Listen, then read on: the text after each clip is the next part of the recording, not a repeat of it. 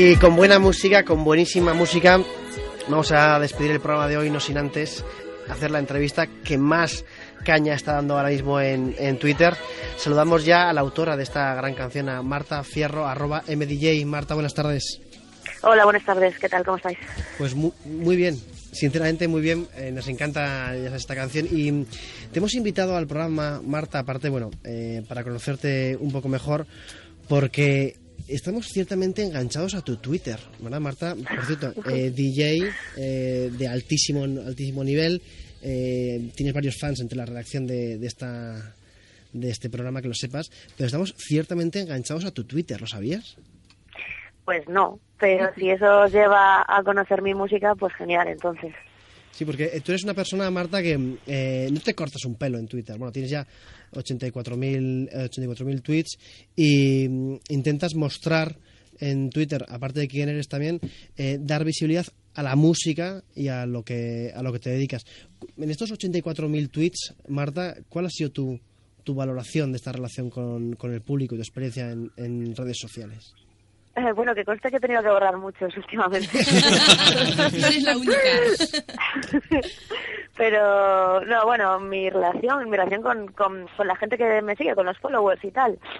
¿Te refieres a eso? Bueno, bueno, yo intento interactuar bastante porque soy una persona que, que bueno, viaja mucho sola, que, que está siempre de un lado para otro, y que, que intento compartir muchas cosas para luego interactuar, por, porque me ayuda como no sé, a sentirme menos sola, por así decirlo. En vez de pagarme un psicólogo, pues tengo a Twitter, no sé, es una cosa un poco rara. Marta, pero, pero me mola. Dime. Eh, decías que habías borrado últimamente unos tweets, supongo que será a raíz de las polémicas que ha habido eh, últimamente Sí. ¿no? en el mundo mediático, sí. pero se te Pues ha olvidado sí, borrar un tuit por el que nos hemos sentido muy ofendidos aquí en el programa.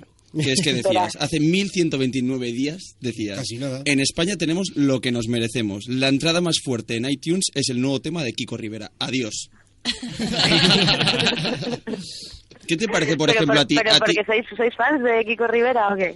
Bueno, a, o muerte, sea- a muerte, a muerte, a muerte. Lo, men- lo- lo mencionamos como cinco o seis veces por programa, pero por Nos ejemplo, a ti, a ti como DJ profesional, ¿qué te parecen eh, personajes como, como Kiko Rivera y como estos nuevos DJs, por así decirlo, que están saliendo y que parece que, bueno, incluso tienen más éxito comercial o al menos mediático que otros muchos que a lo mejor están trabajando más duro? Joder, mira, hoy es el día de la música, no sé si me lo dices. Bueno, no, hombre. Que, a ver, eh, Kiko Rivera, bueno, es un ejemplo, yo lo utilizo mucho para, para hablar de mi profesión, con todo lo que no se debe hacer, claro. con todo lo que no se debería hacer ¿no? en la música. Bueno, vamos eh, a hablar de otra de otra novedad, ¿no? De que es eh, que eh, recientemente has publicado un libro que se titula Mamá quiero ser DJ y en el que lo que me ha sorprendido al, al ojearlo es que no es el típico libro de, de- de teórico de lo que tiene que hacer un DJ, sino que cuentas un poco tu experiencia, ¿no? Y ayudas un poco a la gente a, pues a través de anécdotas, de cosas que te han pasado, a conseguir esa experiencia y alcanzar, ¿no? El sueño de ser DJ. ¿Qué nos puedes contar un poco del libro? Eh, bueno, es, es- está claramente inspirado en los libros de Pablo Coelho. No, es, es broma. Me vale. Eh, sí que tiene un tufillo de autoayuda, un poco así, ¿no? De superación y tal, pero bueno, como Rocky y como El Barco Yote, películas que han marcado mi adolescencia. Y, eh, no, no, en serio. Rocky, eh. ¿Perdón? Que somos muy fans tamén de Rocky. Es, De Rocky. es un peliculón. Claro, por Aquí- supuesto, claro. sí, sí, sobre, sobre todo, sobre todo del barco yote. Eh, no, bueno, eh, ahora en serio, sí que tiene, un- tiene un rollo así como de autosuperación, pero yo creo porque la gente que lo ha leído y luego me ha escrito, se ha puesto en contacto conmigo y tal, y me ha dicho, oye, que, que gracias a tu libro que tenía un poco apartado el rollo de, de ser DJ o lo tenía solo como un hobby, tío, pero es que ahora me dan ganas de, de apuntarme a un curso, de, mm, mm, de comprarme no sé qué, de seguir experimentando, ¿sabes? Como que, que mucha gente lo, me lo ha agradecido de esa manera y, joder, a mí eso me hace muy feliz, ¿sabes? Que, que para mí eso es muy guay. Eh, ¿Podemos repetir, el, el- Alberto, por favor, el título, de, El título del libro es Mamá quiero ser DJ. Mamá, quiero ser DJ. ¿Y mm, dónde podemos encontrar el libro, eh, Marta?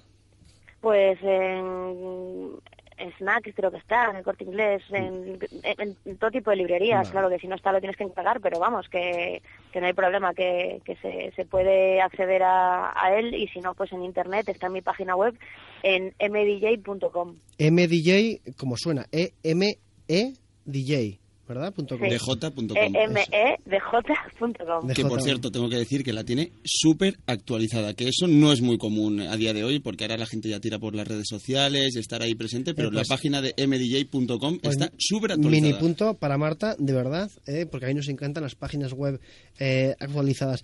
Eh, Marta, una, una pregunta. eh. Ahora, con, ya sabes, existen muchas polémicas hoy en día con el tema de música en streaming sí, de- descargas gratis no, etcétera. Eh, Tú que como autora, si vieras a gente descargándote, descargándose tu música de manera gratuita, solamente esa, esa acción, ¿a ti eso cómo te sienta? Mm, Bueno, yo creo que en España eh, nos hemos acostumbrado a la, cultura del todo gratis, ¿no? Y eso pues tiene, ha tenido ha tenido sus sus cosas buenas y sus cosas malas. Eh, las buenas es que nos hemos tenido que romper un poco más la cabeza para, para hacer cosas accesibles y que a la vez eh, estuvie- o sea, que como que hacer un plan de marketing más, más elaborado, ¿no? Para, para vender tu música y vender un producto. Y, y las malas es que, claro, o sea, estamos acostumbrados a que cuando hay que pagar por algo ya la gente dice que no, de, de primeras, y es bastante complicado. A mí el tema de las descargas ilegales, pues, mm, ¿qué te voy a decir? Yo me he descargado alguna vez alguna cosa tal, sí, pero normalmente suelo pagar. También te digo que estoy en una posición privilegiada por la, al que dedicarme a esto, pues hay muchas cosas que me, que me salen gratis, como por ejemplo consumo mucha música que me, que me regalan las pro- los propios sellos y, y las propias discográficas. Pero yo si hay, mira, ayer por ejemplo, ayer me compré, me compré una canción que quise pinchar anoche y me la, me la compré porque no, o sea, dije, de primeras ya tiré de iTunes, ¿sabes? Para, para comprar. Pues, eh, bueno, o sea, yo entiendo que es que hay que comer y que, y que hay que, hay que intentar pagar por, por ciertas cosas. Y la cultura está bien que sea libre y eh, accesible para todos, pero, pero no de la manera que, de todo ilegal, ¿sabes? Ujú. Perdón. Eh, perfecto. No es una pregunta sencilla. Queríamos saber tu opinión porque sí que mm, sabemos que hay mucha polémica con el tema y como autora pues has dado una... Yo lo que no tengo es ninguna solución, porque yo de verdad es que no, no, se, no se me ocurre. Yo imagino que la eh, habría que ap- apostar por... Es que no lo sé, pero a lo mejor las las estas las empresas de telefónica y tal, pues igual deberían eh, dar parte de sus ganancias a... A, Por ejemplo. a las por discográficas, por Eso ejemplo. no es la primera vez que nos lo, nos lo han dicho. Bueno, eh, Marta, nos quedamos sin tiempo, una pena, pero queremos agradecerte el que hayas estado con nosotros en, en directo en, en Onda Cero, en Internet en la Onda. Te seguiremos, como siempre, muy de cerca y que sepas que esta es, esta es tu casa. Muchas gracias. Eh, muchas gracias a vosotros y, y nada, que hablamos pronto. Y nada, ya nos bailaremos por ahí este En verano. los festivales. eso Que no es. te quepa la menor duda, Marta. Muchas gracias. Venga, un beso. hiding